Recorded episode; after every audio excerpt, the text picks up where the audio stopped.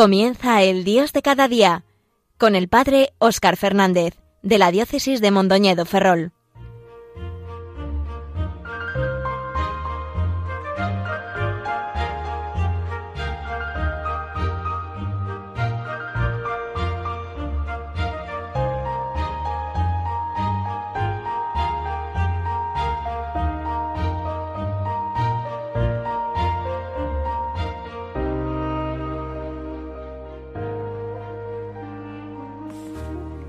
Muy buenos días a todos los que sintonizáis Radio María en estos momentos. Un mes más nos encontramos en este espacio del Dios de cada día. Lo hacemos además en este mes de noviembre, lleno de tantos acontecimientos en nuestro país, algunos de los cuales nos pueden llevar un poco a la preocupación, no sin motivo.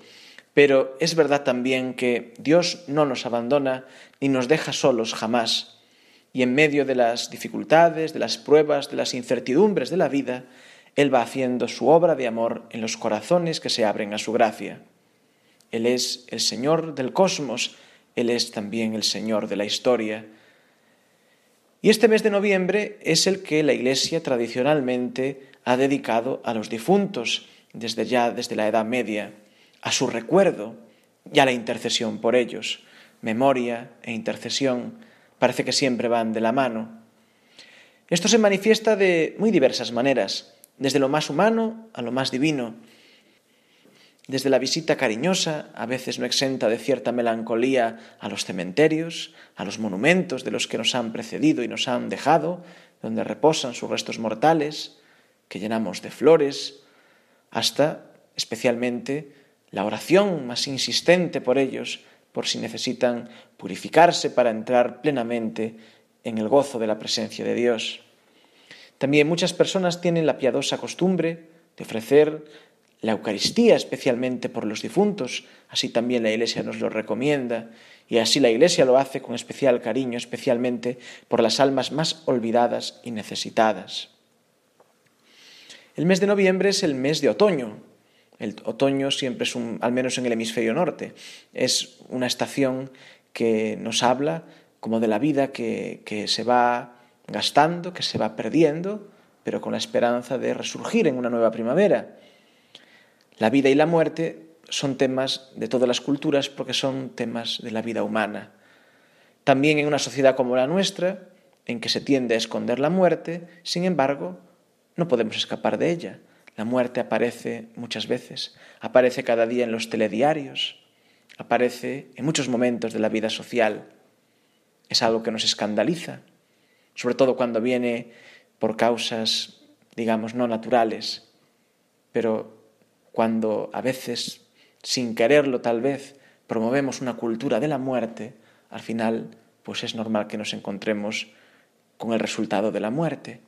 Cuando promovemos la cultura de la vida, pues el resultado es la vida. A veces, está mal que lo digamos, nos creemos demasiado, nos creemos inmortales, nos creemos un poco dioses. Nos olvidamos del Génesis, nos olvidamos de que somos polvo y al polvo hemos de volver. Aunque es verdad, el cristiano sabe que con la mirada puesta en Cristo, sabemos que de ese polvo resurgiremos con la esperanza de que nuestro cuerpo mortal sea glorificado juntamente con nuestra alma, si somos dignos de la vida eterna. Los filósofos existencialistas del siglo XX dijeron aquello de que el hombre es un ser para la muerte, y en cierto modo es verdad, porque nacer significa empezar a morir. Y cada día que pasa, cada momento que pasa, pues estamos un poquito más cerca de nuestra muerte. Y nuestra muerte condiciona toda nuestra vida, porque para evitar morir comemos, para evitar morir, pues hacemos muchas de las cosas. Si supiéramos que teníamos todo el tiempo del mundo, pues no haríamos mitad de las cosas que hacemos. En ese sentido, pues nuestra finitud está presente constantemente, la tenemos presente constantemente y sabemos e intuimos pues que un día tendremos que dejar este mundo, aunque no estemos pensando en ello todo el día, ciertamente. Todo esto es cierto, pero el cristiano sabe que si es cierto que la muerte forma parte de la vida, que la concluye, a veces que la rompe, en cierto modo, porque nunca estamos del todo preparados para morir, que la muerte lleva en sí una sombra de temor, de sentimiento de destrucción y que lleva, por qué no decirlo, la, huella del pecado original, el cristiano sabe sobre, sobre todo que desde la resurrección de Jesús el hombre es un ser para la vida, y no para cualquier vida, para la vida con mayúscula. El ser humano es una criatura destinada a la vida eterna. Cristo ha cambiado para siempre el significado y el sentido de la muerte, hasta el punto de que ésta puede no ser ya solo la ruptura, la destrucción de un ser, de una persona, una tragedia, sino que puede convertirse en el encuentro definitivo con Dios. Puede volverse la entrega total de nuestras personas. A tus manos encomiendo mi espíritu. Puede convertirse en la realización de lo que somos, lo cual será colmado plenamente en la resurrección en el último día. Y esta llamada a la vida plena y definitiva, que empieza ya ahora en este mundo a través de la fe y del bautismo, por la inhabitación del Espíritu Santo, Espíritu dador de vida. Esta llamada a la vida plena y definitiva implica también el ir muriendo cada día para ir resucitando cada día con Cristo, intentando hacer nuestro lo que hizo el propio Jesús, que Él puede decir, nadie me quita la vida, soy yo quien la doy libremente. Jesús es el autor de la vida, es también el primogénito de entre los muertos que resucitan, es el Señor de vivos y muertos. Y dice que tiene poder para dar la vida y para recobrarla. También nos dice que el Padre le ha dado poder sobre toda carne para dar la vida a los que le pertenecen. Y Él nos da cada día esa vida, nos llena de vida. Tenemos que dejarnos llenar de la vida del Señor. Él mismo promete a los que comen su carne que los resucitará en el último día. Yo soy el de vida, el que viene a mí no tendrá hambre, el que viene a mí no tendrá sed.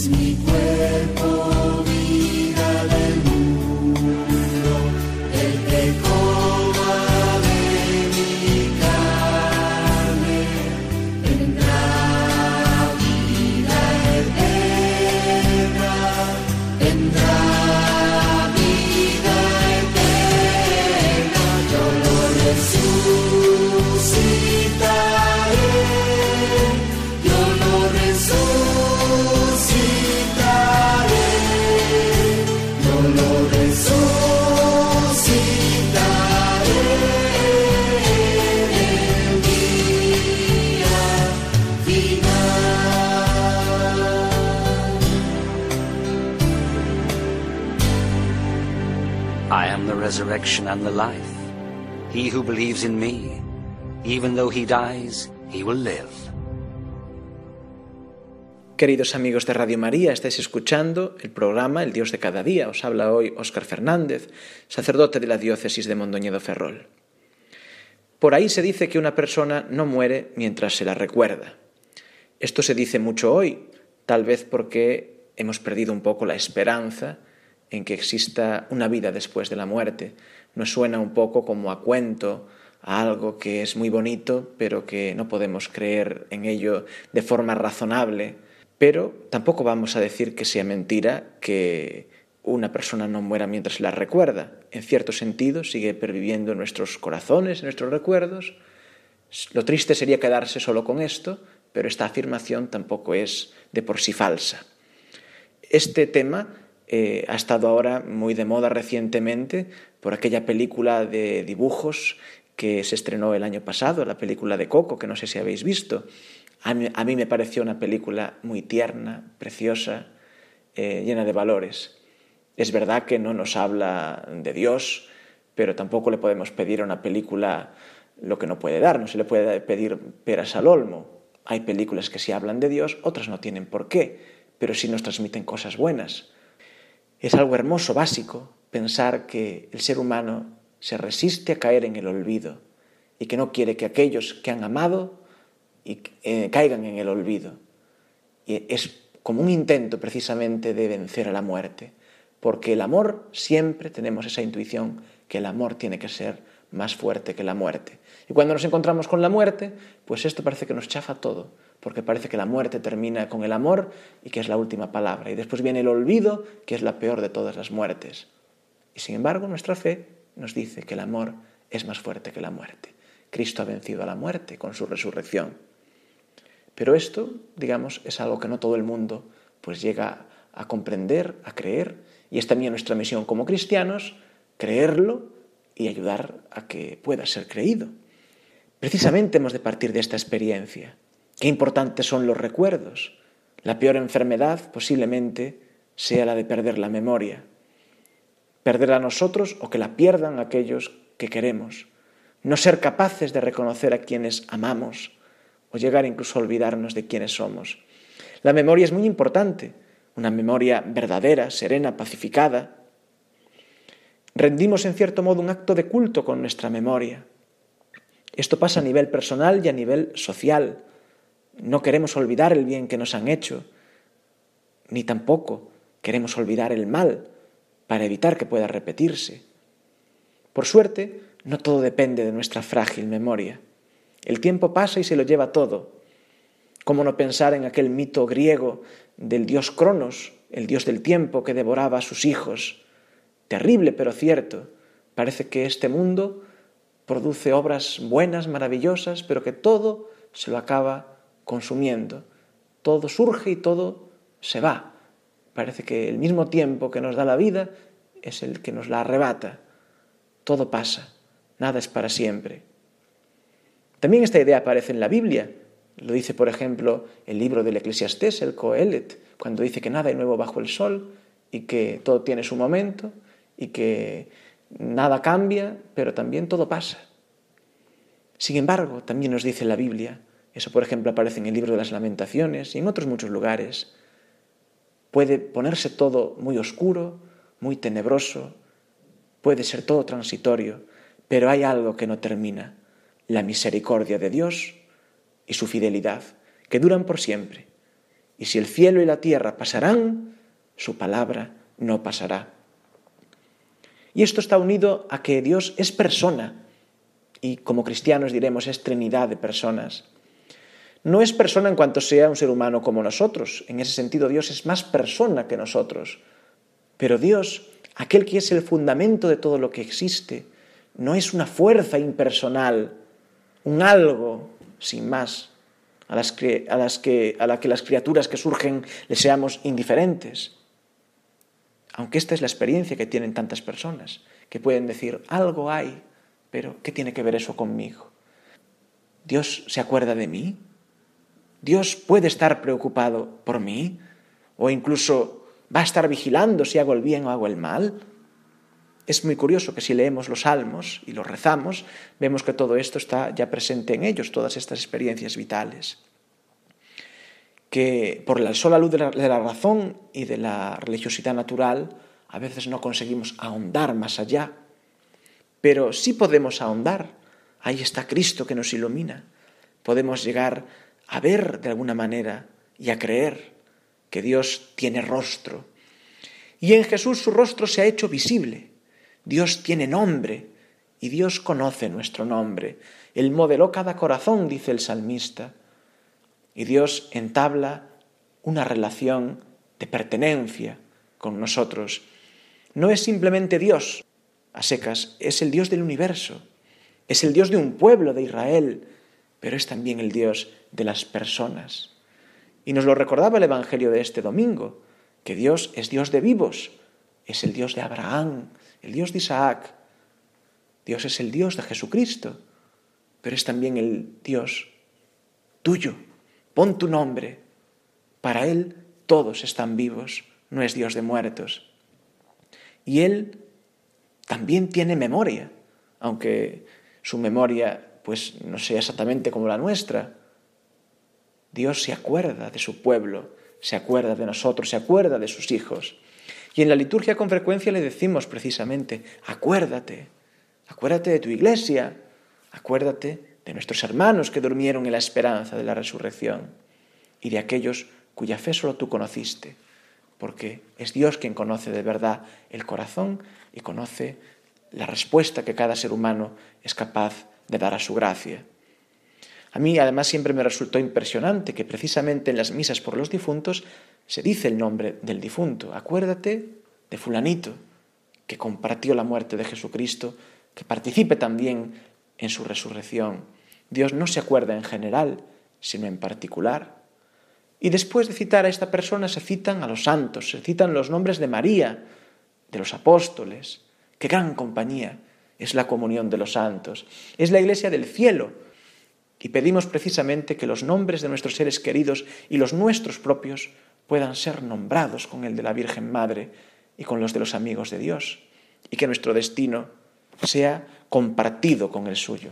Desde siempre, en las creencias populares ha existido una idea de lo que la Iglesia llama el misterio de la comunión de los santos, aunque sea de forma pues un poco más vaga, un poco más imperfecta. En muchas culturas existen diferentes festividades que quieren expresar la idea de que a pesar de que los muertos ya no están entre nosotros físicamente, lo siguen estando de alguna manera. Nos resistimos a separarnos del todo de aquellos que hemos amado. No en vano el culto a los muertos, como quiera que deba interpretarse, o el hecho de hacer enterramientos, es visto como un signo de presencia de, humanidad en los estudios prehistóricos y se considera que es uno de los primeros síntomas de la religiosidad humana, de algo constitutivo del ser humano. En el fondo, la muerte nos separa, pero no del todo. Esta es una idea preciosa. De ahí que se hayan desarrollado tradiciones que resaltan la idea de que los muertos visitan a los vivos alguna vez en el año y que de alguna manera siguen participando de su vida. Esto está presente en muchas culturas paganas.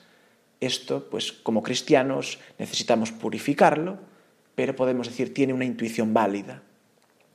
Para los judíos y para el Antiguo Testamento en general, todo esto se percibió siempre como un peligro, porque podía hacernos perder el centro. No acabamos de ser conscientes de que si nos fijamos, en el Antiguo Testamento no se habla casi nada y solo al final de la vida eterna. Todo se concibe como un don de Dios en esta vida. Premio y castigo son aquí en esta vida para el Antiguo Testamento. Y sólo después, precisamente amparados en la fidelidad de Dios, que no puede abandonar a aquellos que dan la vida por Él, se empieza a pensar que existe una vida eterna y una resurrección. Pero es como que en ese camino Dios mismo nos haya querido ir educando de que en el fondo lo importante no es buscar vivir para siempre. Lo más importante es buscarle a Él por encima de todo que es la vida verdadera. La vida eterna es un don que Él nos da, pero antes de buscar nuestra propia vida eterna, hemos de buscarle a Él, que es la misma vida, y solo allí y así hallaremos la nuestra. En Jesucristo resucitado, todo se ve nuevo. Su resurrección cambia todo, cambia el universo, nos abre el camino del cielo y nos llena de esperanza. Y ojalá viviésemos más esta esperanza, y esta esperanza estuviera más en el ambiente, todo sería distinto.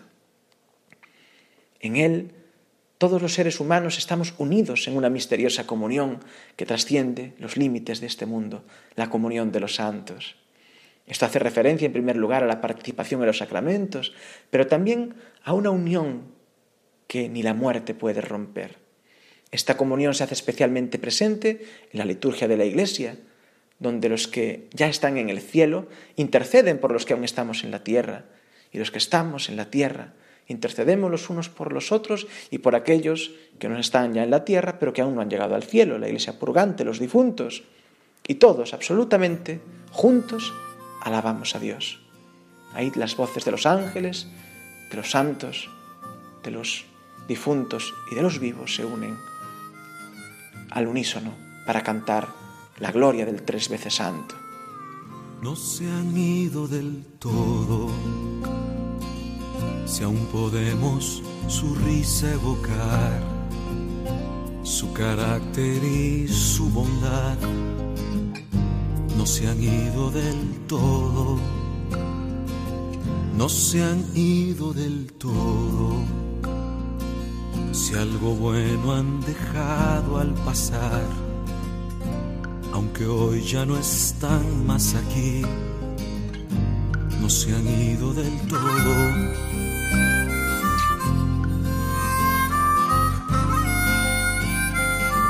No se han ido del todo, si recordar es volver a vivir, aun con lágrimas puedes decir, no se han ido del todo.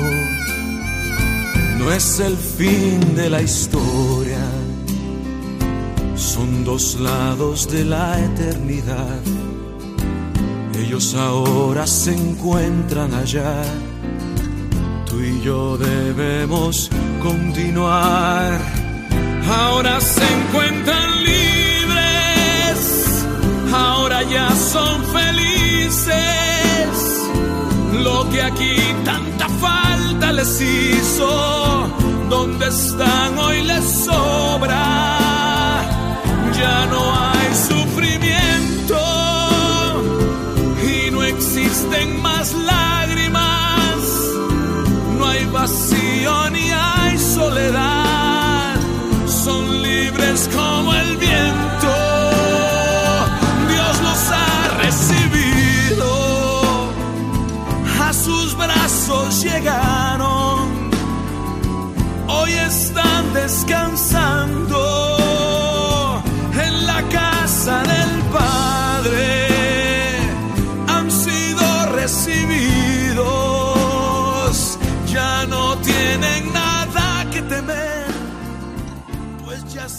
Queridos amigos, el tiempo es inflexible y no hay quien lo detenga.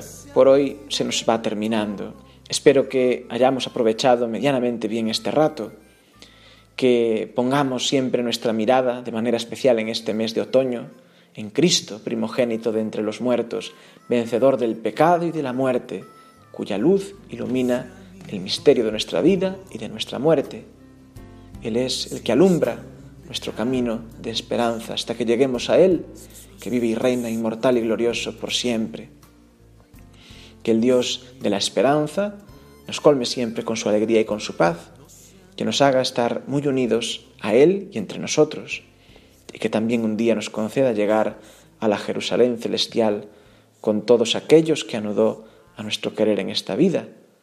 Y si la certeza de morir nos entristece, que nos consuele siempre la promesa de la futura inmortalidad, como dice el prefacio de la misa de difuntos, porque la vida de los fieles del Señor no termina, se transforma, y si se deshace nuestro, nuestro, nuestra tienda terrena, nuestro cuerpo, Él nos prepara un sólido edificio en el cielo.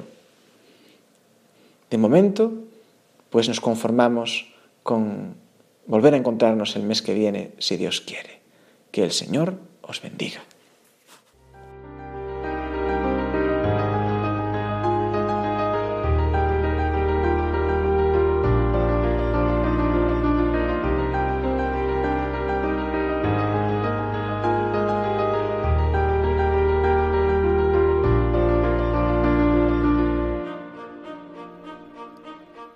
Finaliza en Radio María El Dios de cada día, dirigido por el padre Óscar Fernández, de la diócesis de Mondoñedo Ferrol.